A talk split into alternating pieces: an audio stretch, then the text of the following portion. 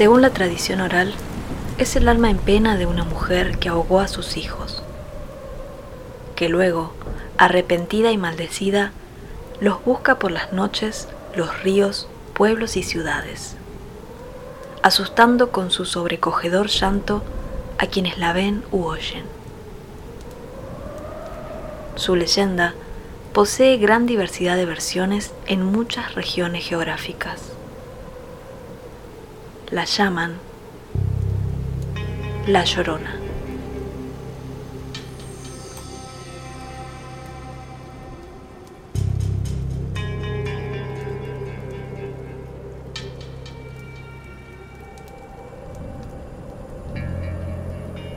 Esto es Estación, Insomnio.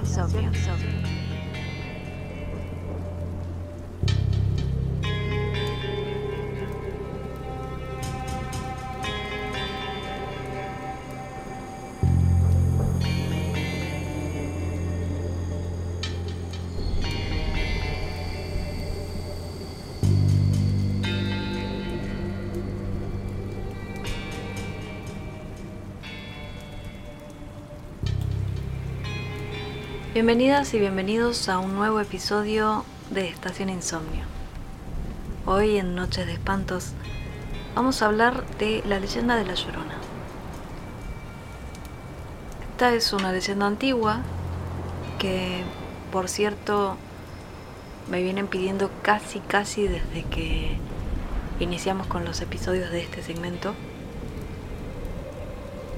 para la cual no me sentía preparada del todo, ya que es, diría, una de las más populares y conocidas, por lo menos en Latinoamérica. Tiene orígenes prehispánicos, mexicas y mayas, y se encuentra en forma de diversos personajes con características similares que están presentes en cosmogonías o creencias ancestrales de los pueblos que son autóctonos de América, justamente.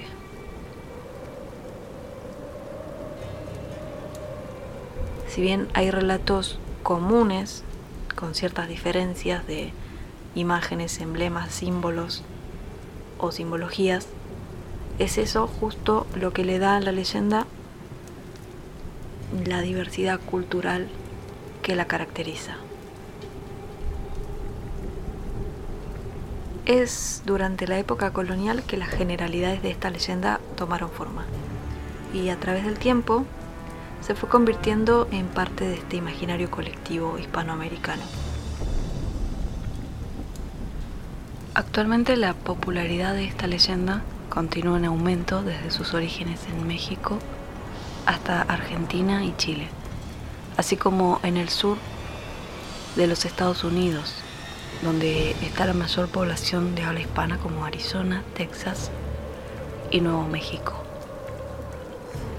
En el caso particular de México, el personaje de La Llorona es signo de identidad nacional y patrimonio cultural intangible. Como bien hemos dicho en muchos de los episodios de este segmento, Tradicionalmente los mitos están ligados a la religión y al culto. En ellos sus personajes son seres divinos, adorados o temidos, que tienen poderes que trascienden el intelecto humano. Ya sea que este mito sea inspiración quechua, nahuatl, guaraní o aymara, su esencia radica la necesidad del espíritu humano de desentrañar las maravillas y misterios que le rodean y le espantan. Esta leyenda es ante todo una historia para dar aviso y terror. En México, donde tiene origen, es en Xochimilco y la selva lacandona. Me disculpo de vuelta porque no estoy 100% segura de que esta es la pronunciación. Varios investigadores estiman que La Llorona, como personaje de mitología y de leyenda, tiene su origen en algunos seres o deidades prehispánicos como Ahuicanime, entre los purepechas, Xonaxi Quecuyá, entre los zapotecos, la Tzihuacoalt, entre los nahuas, y la Xtabay entre los mayas lacandones. Siempre, siempre se la identifica con el inframundo, el hambre, la muerte, el pecado y la lujuria.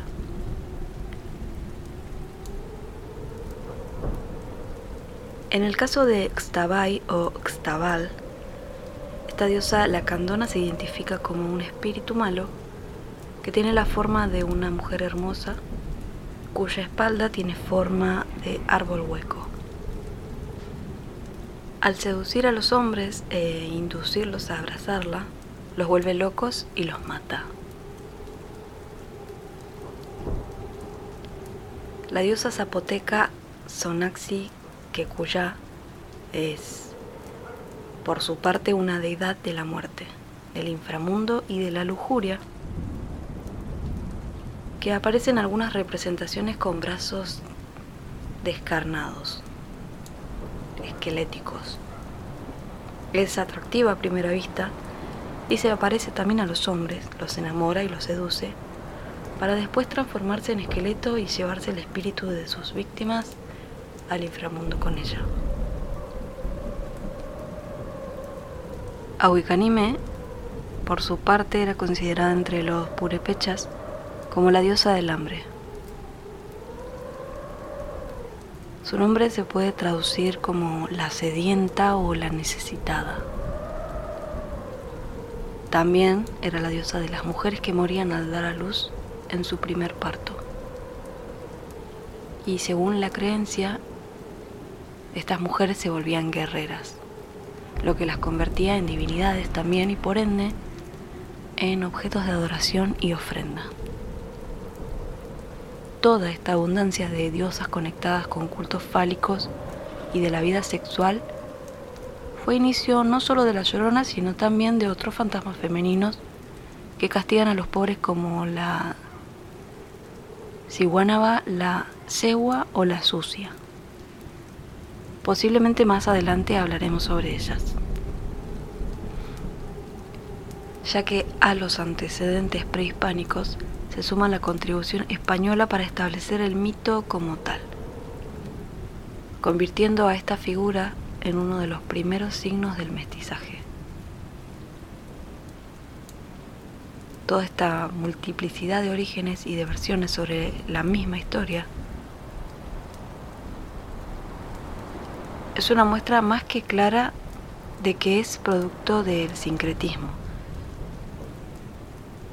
Debido a esta naturaleza que tienen las tradiciones orales y el folclore, es muy posible que la leyenda nativa de la Llorona pasara de los indígenas a los españoles, los cuales le agregaron sus propios elementos de acuerdo a sus mitos y que con el tiempo, ya con estos elementos españoles, volviera otra vez a los indígenas que le volvieran a incorporar a su vez nuevos elementos.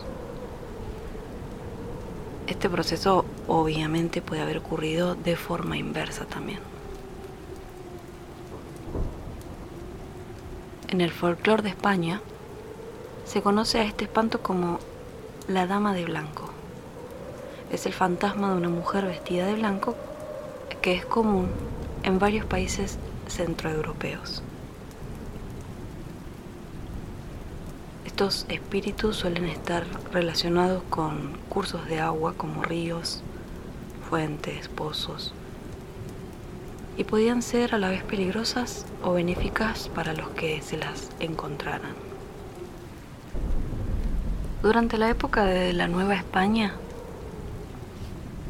en el nuevo continente, nuevo continente entre comillas, la leyenda de la Llorona sufre transformaciones. debido al temor de la herejía, no se le podía identificar directamente con las diosas prehispánicas, por lo que su descripción y las características de la leyenda fueron cambiando para adaptarse a los nuevos estándares de los colonos. Aunque conservó su tendencia indígena, que era esta vestimenta blanca, el cabello largo y negro, el grito desgarrador y su relación con el agua.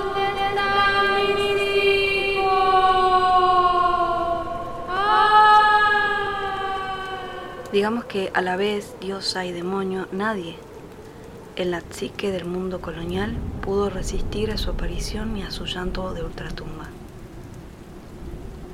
Ni siquiera los conquistadores que se afincaban en el Valle de México, quienes a causa del espanto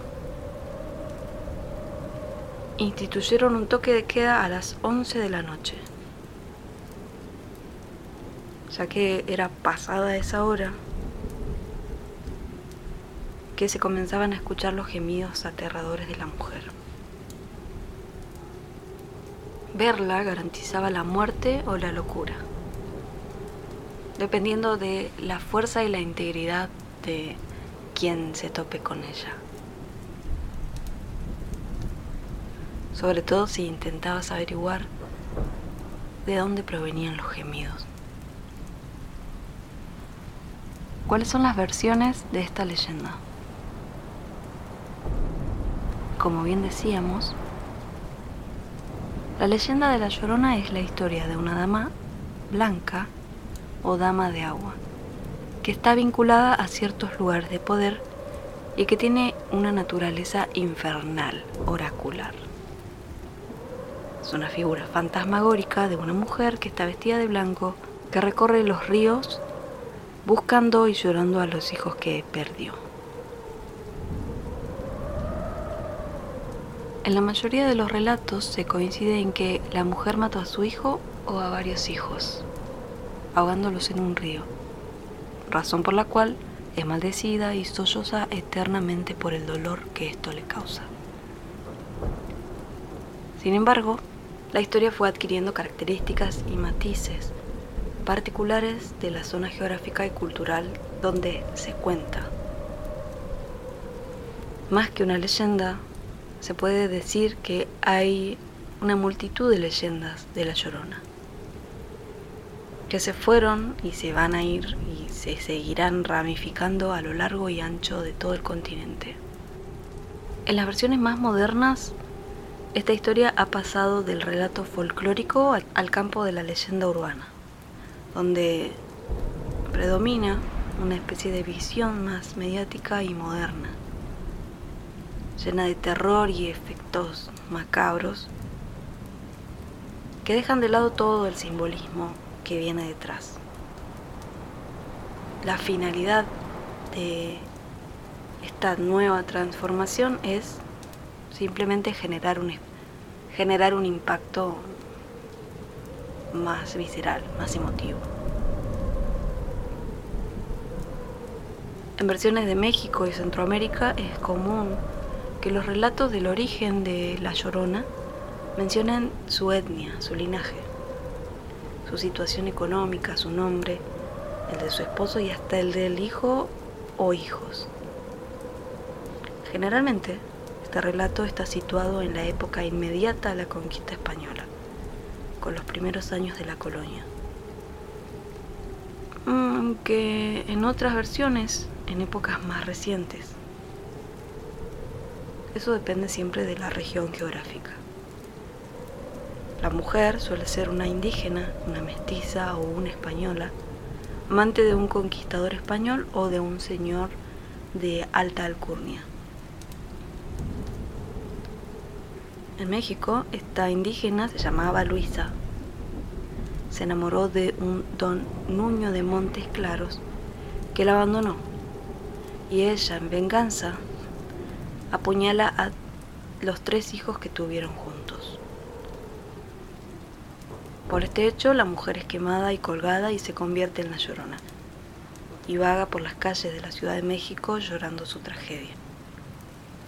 La locación de la región de cual fuera el país que tiene su versión, tiene un papel importante en las características de la leyenda. La presencia del agua es crucial en casi todas las versiones. A veces es asociada a sitios específicos relevantes de cada país. En México los hechos ocurren en el lago de Texcoco, en Costa Rica en el río Grande de Tárcoles, en Uruguay en el lago del Parque Rivera, en Montevideo, y así sucesivamente. La escena puede ocurrir en las grandes ciudades también, México, Montevideo, Lima, etc. O en ambientes y épocas campesinas rurales.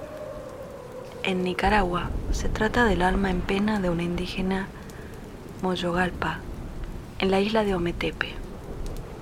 Esta se enamora de un blanco y en contra de los consejos de su madre tiene una relación con este.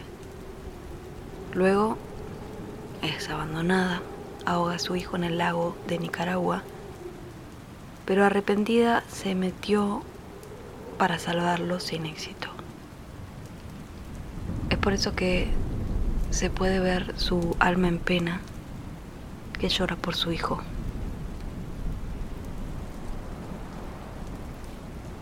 En Venezuela el relato de origen está relacionado con los llanos venezolanos. Una mujer muy joven se enamora de un soldado que la abandona al embarazarla. Y ella, como no tiene idea de cómo criar un infante, desesperada por el llanto del niño, lo mata con sus propias manos.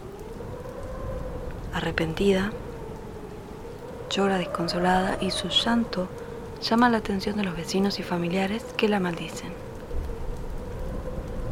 Ella huye hacia el llano y se convierte en un espanto que roba niños que están solos, ya sea en sus casas o en las orillas del río o quebradas. Esto para reemplazar a su hijo perdido. En Perú, la llorona con su gemido anuncia la muerte a las personas cercanas a los campesinos que se atreven a entrar en las huacas, razón por la cual los vecinos evitan entrar en las ruinas de los antiguos monumentos aborígenes. Este mito está muy extendido en la zona costera y norte de la sierra peruana.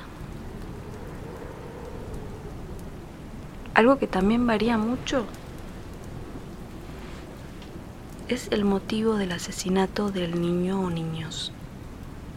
En la mayoría de las historias se cuenta que la mujer, una vez que fue abandonada por el hombre en cuestión, asesina a sus hijos por locura o por venganza. Pero también puede ser que la muerte sea accidental, mientras la madre lava en un río como ocurre en algunas versiones de México, Guatemala y Nicaragua.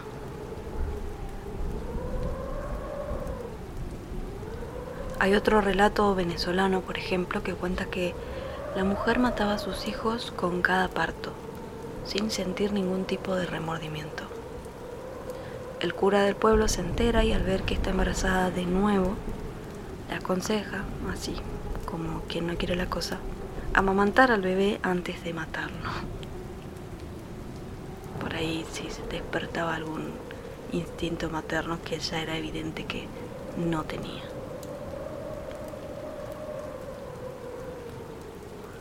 Sin embargo, esto surte efecto y tras hacerlo ella siente gran culpa y desde entonces vaga por los campos llorando de dolor, buscando a sus hijos y asustando a todo el que se le atraviesa en el camino.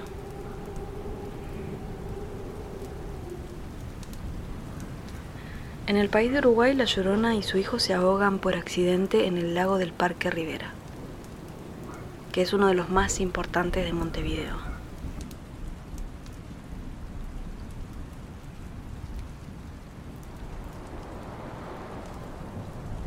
Hay algunos relatos, algunas versiones, donde el elemento, digamos, de los niños no existe Por ejemplo, también en Uruguay se le atribuye el origen de este espanto al asesinato de una mujer y de su esposo por unos ladrones que arrojan sus cuerpos al mismo lago. Este lago del Parque Rivera. Razón por la cual se escuchan llantos en el sitio en cierta época del mes. Supongo que es más difícil para los hombres volver de la muerte o hay algo ahí que me estoy perdiendo. Ya que los llantos que se escuchan son de mujer. Pero en esta versión los matan a ambos. La forma en la que mueren los hijos varía según las diferentes regiones. En Costa Rica, por ejemplo, en donde la Llorona es hija de un rey huetar, que se enamoró de un conquistador español, una vez que dio a luz, este bebé es asesinado por el padre de la mujer que lo arroja de lo alto de una catarata. Además de cometer este acto de crueldad, hay que tirar un recién nacido desde lo alto. El padre la maldice y ella vaga eternamente por las orillas de los ríos buscando a su hijo perdido. Desde entonces, los viajeros que atraviesan los bosques en las noches calladas, silenciosas, cuentan que en la vera de los ríos se escuchan sus quejidos desgarradores y terribles que paralizan la sangre. En Puerto Rico, la leyenda de La Llorona se mezcla con la del fantasma de la curva. En ese país, según la tradición oral, en el puente de las calabazas se presenta una mujer que pide que la lleven. Aunque la ignoren, aparece repentinamente dentro del automóvil. Otros cuentan que si se decide ignorarla o rechazarla, a pocos kilómetros un neumático se pinchará y posterior a eso ella volverá a aparecer.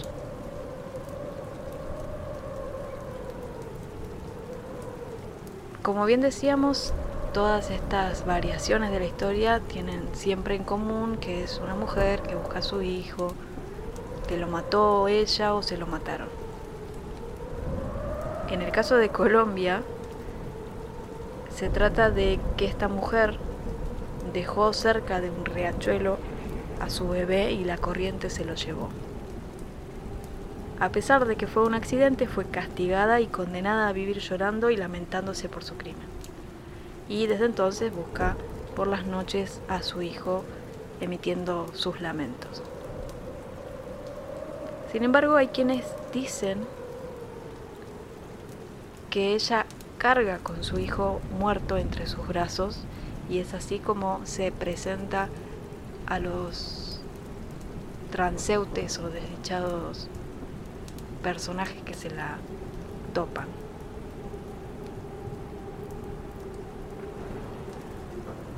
Los más crédulos de esta leyenda en ese país, en la localidad de Pasto, dicen que se trata de una mujer similar a un demonio que sale en las noches de luna llena o el 31 de octubre y camina por los cementerios con una vela en la mano buscando a su hijo.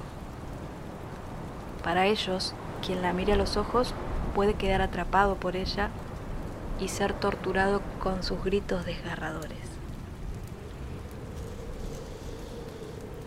El aspecto de este espanto para la mayoría es una mujer de vestimenta blanca con el cabello largo y oscuro que peina su cabellera mientras llora. Puede tener el rostro pálido como una calavera y en algunas versiones lleva también una bata negra con capucha encima de su bata blanca.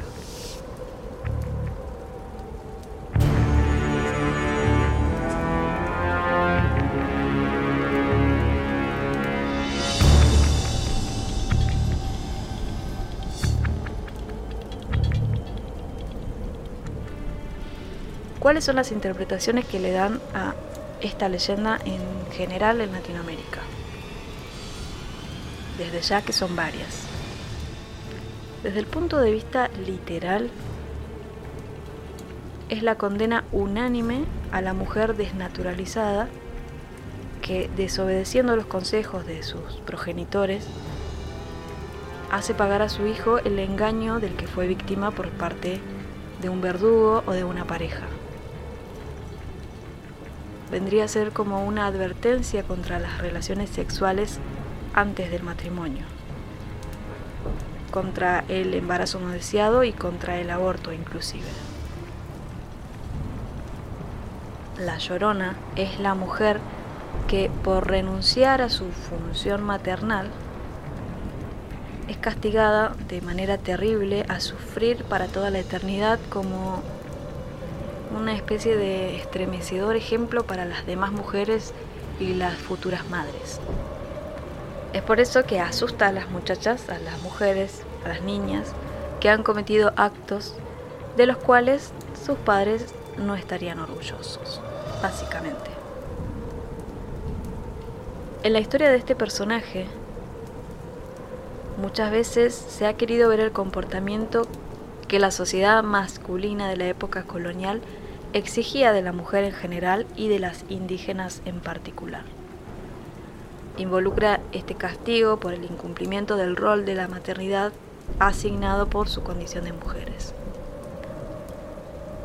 Como una manera de decirles que si se desviaban de su tarea sociocultural, solamente podía significar para ellas locura, muerte y o pena, en ese orden.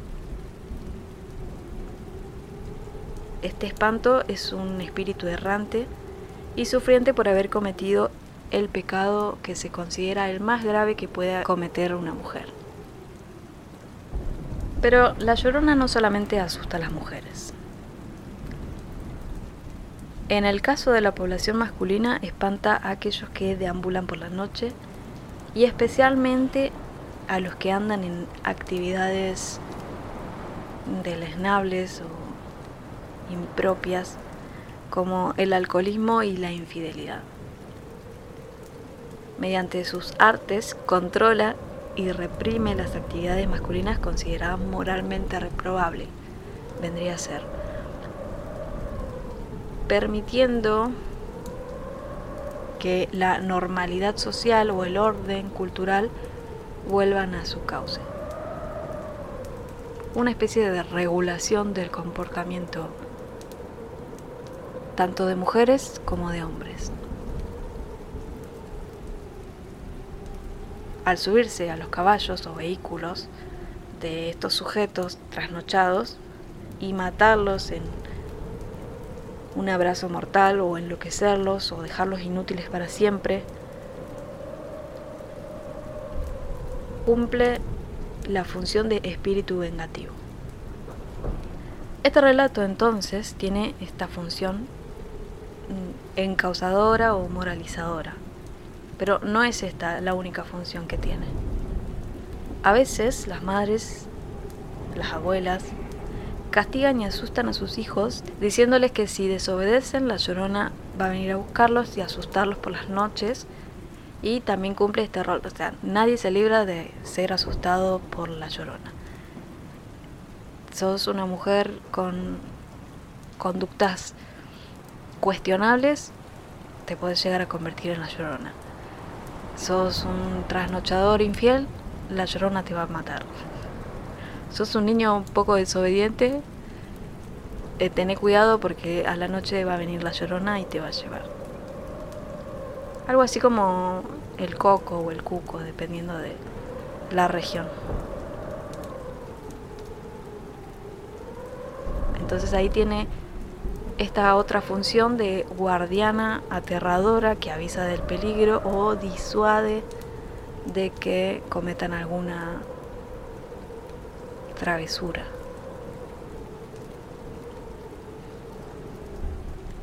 En el contexto colonial, la leyenda de la Llorona originalmente fue una historia de miedo que funcionó como advertencia a los indígenas contra la desobediencia al poder establecido, asustando y manteniendo a raya a la población indígena, claramente, durante la noche en sus pueblos.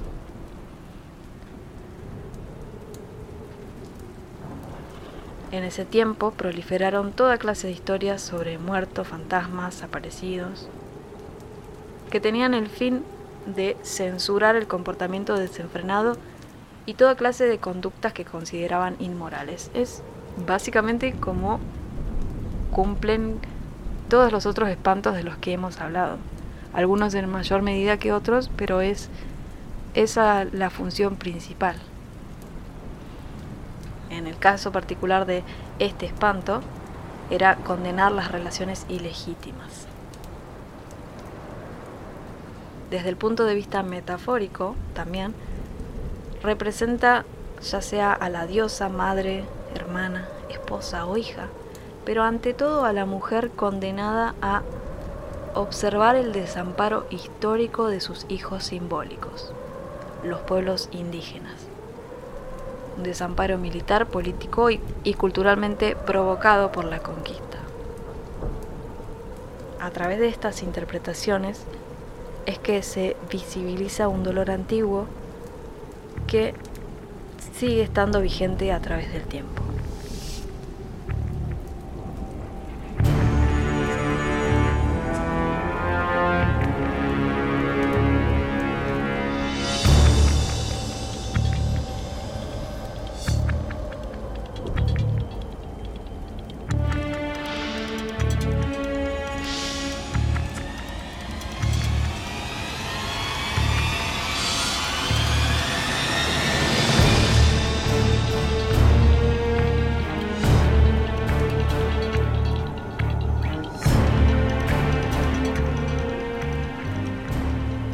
Sí, vamos a pasar al segundo segmento del episodio de hoy. Noticias o relatos que tuvieron repercusión en los medios de comunicación.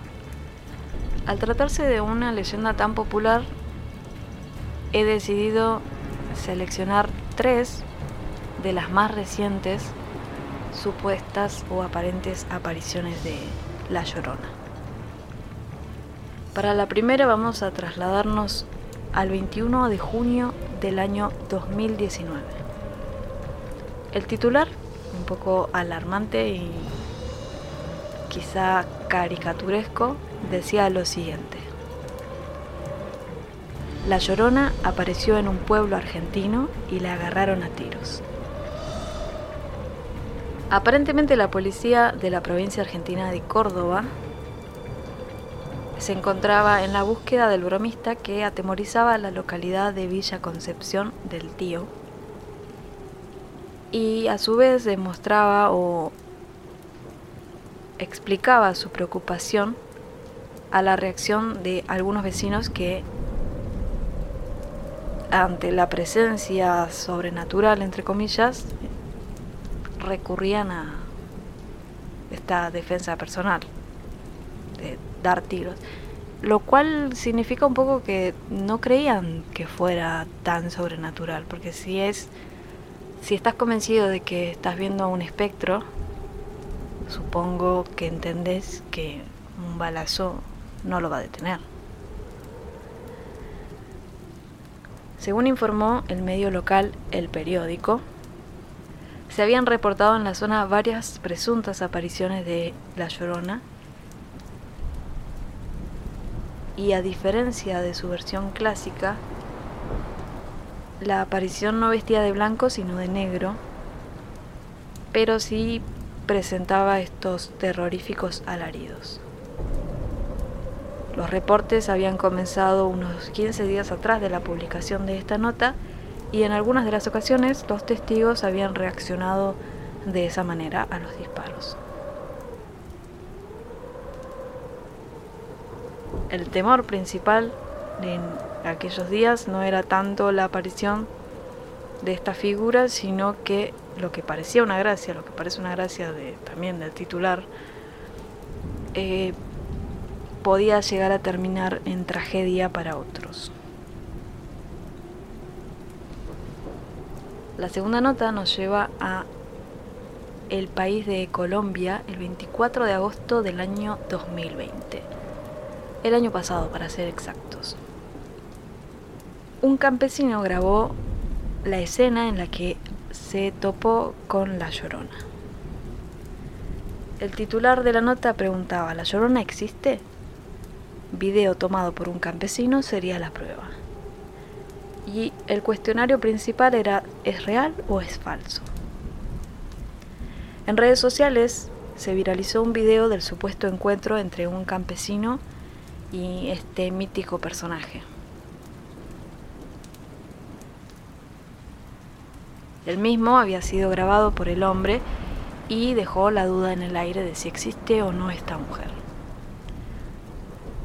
El presunto hecho paranormal había ocurrido en las selvas de Putumayo y dejó sorprendidos a los cientos de usuarios que vieron y escucharon el video. Las primeras palabras que se escuchan decir son las del hombre que grabó el video que dice, escuché algo salir de aquí. ¿Quién anda ahí? Los perros están alborotados. Al poco tiempo y mientras camina en ese campo se escucha un fuerte grito que hizo que el sujeto saliera corriendo con ese grito fatídico en el aire, sin ver qué era lo que lo producía. En las imágenes se ve el hombre recorriendo la zona nervioso y temblando, mientras que los perros que, de los que él habla se escuchan alterados y ladrando. Al parecer, el encuentro ocurrió en la vereda El Porvenir, en una zona abandonada, debido a la violencia producida por un conflicto armado en la región. Aunque muchas personas calificaron al video como un montaje, otros lo consideran una grabación verdadera y prueba de la existencia de este espanto. Y por último, esta nota del 23 de mayo del año 2020. Se titulaba La mujer que vio a la llorona en Escuinapa. Aparentemente la experiencia era de 30 años atrás de la nota publicada pero la protagonista de la misma afirma que todavía siente escalofríos cuando pasa por el lugar en el que conoció a este tenebroso personaje de nuestro episodio de hoy. La nota fue escrita por Jesús López y en ella relata lo siguiente. En aquellos años, la protagonista, que al día de hoy reside en Tijuana, era un adolescente de apenas 16 años. Por las noches le tocaba cuidar a sus cinco hermanos, ya que su mamá, que era madre soltera, tenía que salir a trabajar en la empacadora que se encontraba junto a lo que hoy es la clínica del IMSS, a las afueras de la cabecera municipal. Ellos vivían en una casa en la colonia Benito Juárez, por la calle Ignacio Zaragoza, la cual queda junto a una de las bardas perimetrales del Panteón Municipal. Dormía poco durante las noches, ya que tenía que estar al, pendiente de sus hermanos hasta que su mamá regresaba cerca de las 4 de la mañana. En una ocasión, una de las vecinas le contó que tenía días que una mujer asomaba por una de las ventanas de su casa en las noches y eso la asustó. Y al mismo tiempo la predispuso a estar así con miedo. Al cabo de unos días, una de sus hermanas se enfermó con mucha fiebre y no paraba de llorar. Era una noche con vientos fuertes y estaba comenzando a llover. La salud de su hermana empeoraba y eso la intranquilizó. Mientras que esperaba a su mamá, al asomarse por una de las ventanas, observó que las láminas de un viejo tejabán de una casa vecina habían salido volando de lo fuerte que estaba el viento. Aunque tenía mucho miedo, cerca de las 2 de la mañana, abrió la puerta de su casa para salir a pedir ayuda y poder llevar a su hermana al hospital. Una vez en la calle escuchó los aterradores quejidos de alguien que gritaba pidiendo por sus hijos. Al voltear a ver de dónde venían los lamentos, vio caminar sobre la barda del panteón a una mujer vestida de blanco y pelo largo. Entonces se quedó estática sin poder hacer nada y miró cómo poco a poco esta mujer iba desapareciendo enfrente de sus ojos. En cuanto pudo, entró corriendo a la casa y abrazó a todos sus hermanos sin soltarlos para nada. Su hermana, la que estaba enferma, ya no tenía fiebre y dejó de llorar, pero el miedo seguía dentro de ella. Digamos que no llegó a ir al hospital, volvió con sus hermanos. A las 4 de la mañana escuchó que tocaban la puerta de su casa, pero no quería abrir. Seguía con miedo hasta que escuchó que se trataba de su mamá, por lo que, bueno, corrió desesperada a encontrarla. Según cuenta, al contarle lo que había visto, su mamá la tomó del brazo, agarraron una Biblia y se pusieron a rezar. A los días de haber vivido todo este suceso paranormal, la madre de la protagonista decide que mejor cambiar de casa para poder vivir en paz. Después de 30 años, cuando se presenta esta nota, 2020, todavía afirma que al visitar Escuinapa y pasar cerca del panteón por el que vivían, el miedo se vuelve a apoderar de ella. Aunque no deja de voltear hacia el mismo lugar por si acaso la llegase a ver de vuelta y escuche a la llorona en busca de sus hijos. Todo esto ocurrió en el año 1990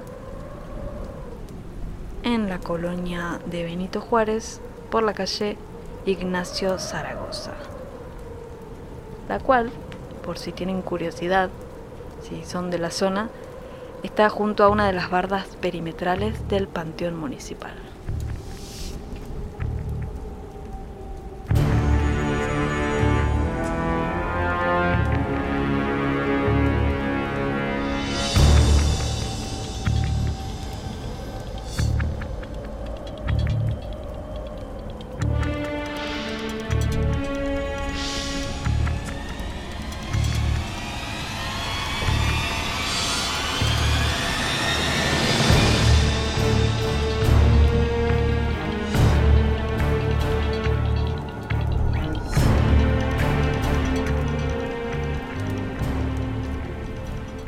Y ahora sí, el segmento final del episodio de hoy. Inspiraciones que se basaron en la leyenda de La Llorona para entretenimiento de los públicos o para la divulgación de la misma leyenda. El 22 de enero del año 2020 estrenó en Francia la película del director Jairo Bustamante, director, guionista y productor de cine guatemalteco, de nombre La Llorona. Es una película de terror y drama que tiene una duración de 1 hora 37 minutos aproximadamente, cuya sinapsis dice lo siguiente. Alma y sus hijos son asesinados en el conflicto armado de Guatemala. Treinta años después, se entabla una demanda penal contra Enrique, un general retirado que supervisó el genocidio. Pero al ser absuelto, se libera un espíritu que vaga por el mundo. A grandes rasgos es una película que tiene buenas críticas, aunque para algunos el personaje de este espanto tarda en aparecer y su protagonismo se reduce a una especie de fuerza residual que pretende hacer justicia en cuanto a la situación política. Según las reseñas, La Llorona es un necesario retrato informativo sobre las vergonzosas matanzas a la población indígena, pero quizás tendría que haber sido un tema con un retrato mucho más complejo independiente de sus elementos o no del horror tradicional. Digamos como que se corrieron del eje al mezclar las dos temáticas, la leyenda y lo cultural. Sin embargo, como vimos en el, a lo largo del episodio, están relacionadas las dos historias. A lo mejor la puesta en escena no cumplió del todo con su cometido. Pero si quieren verla y dar su propia opinión, por supuesto que son bienvenidos. La película se llama La Llorona, es del año 2019 y su director es Jairo Bustamante. Por último, al tratarse de una leyenda tan popular y tan versionada, no me pareció pertinente hacer un listado de todas las películas, juegos, canciones que se refieren a esta leyenda. Es por eso que vamos a terminar y dar por concluido el episodio de hoy con esta película que mencionábamos hace instantes nada más. Así que sin nada más para agregar me despido, eso ha sido todo por el episodio de hoy, espero encontrarlos nuevamente la próxima semana en el cierre de la segunda temporada.